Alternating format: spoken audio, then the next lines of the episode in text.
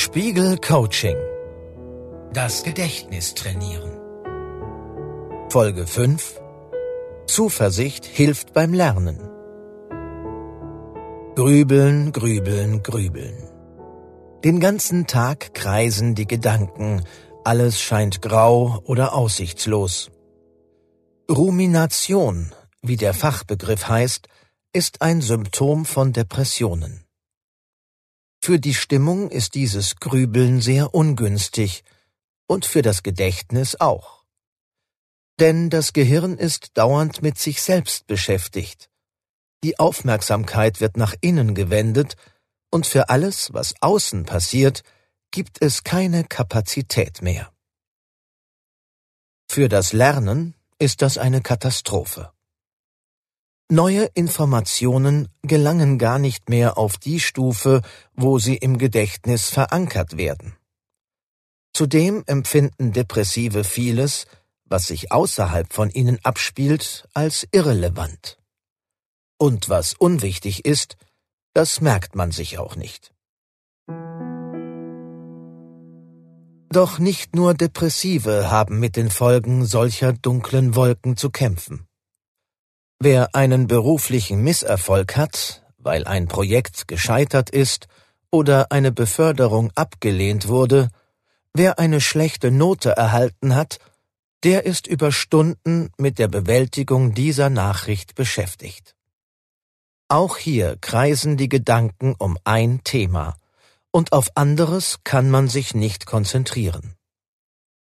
Gesunde fangen sich nach einiger Zeit wieder und wenden sich anderen Dingen zu.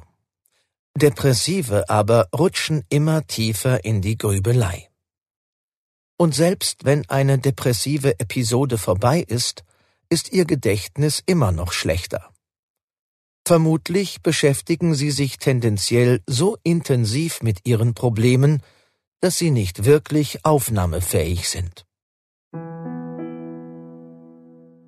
Die Stimmung, in der man einen Tag verbringt, wirkt sich also direkt auf die Gehirnleistung aus.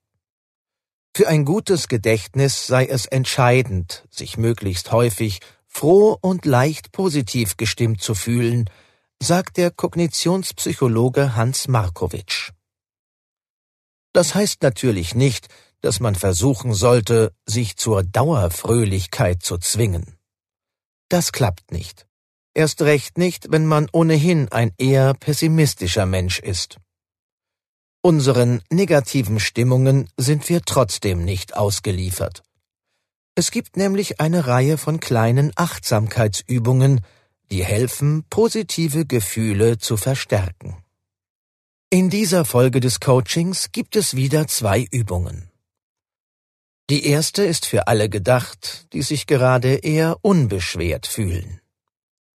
Die zweite richtet sich an diejenigen, die zum Grübeln oder negativen Gedanken neigen oder die in einer Krise stecken. Wählen Sie die Übung aus, die zu Ihrer Situation passt. Für Unbeschwerte.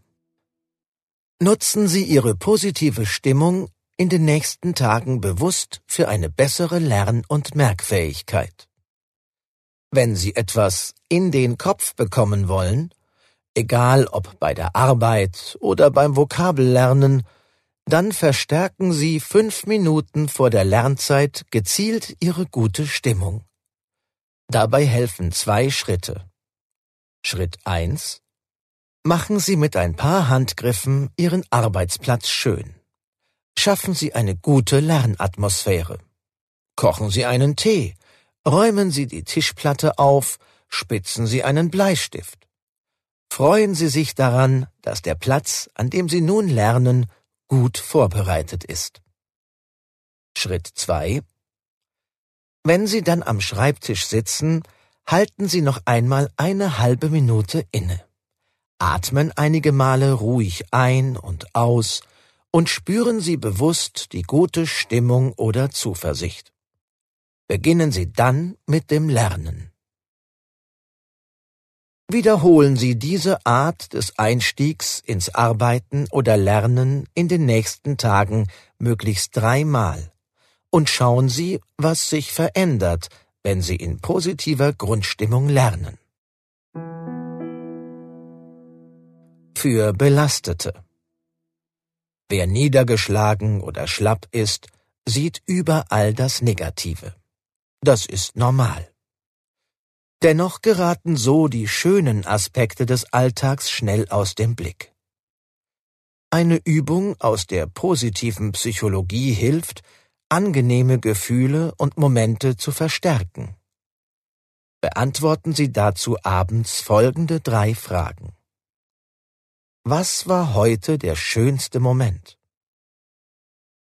An welchen Tag in diesem Jahr erinnere ich mich gern? Woran habe ich seit Jahren immer wieder Freude? Am besten, Sie beantworten diese Fragen schriftlich, auf einem Zettel oder in einem Notizbuch. Sie werden sehen, dass bei den täglichen Antworten auch Doppelungen auftreten. Das ist okay und zeigt wahrscheinlich, dass die Dinge und Situationen, die Sie häufiger nennen, für Sie besonders wichtig sind. Tipp Lesen Sie im Lauf der nächsten Tage immer mal wieder Ihre Antworten. Denken Sie, wenn es geht, auch im Alltag gelegentlich an die positiven Dinge und Situationen, die Sie aufgeschrieben haben. Das hilft dabei, sich zwischendurch kurz wohlzufühlen. Das Gedächtnis zu trainieren kann anstrengend sein, und das soll es auch. Genauer gesagt, Sport hilft, das Gehirn in Schwung zu bringen, wie die nächste Folge des Coachings zeigt. Spiegel Coaching. Das Gedächtnis trainieren.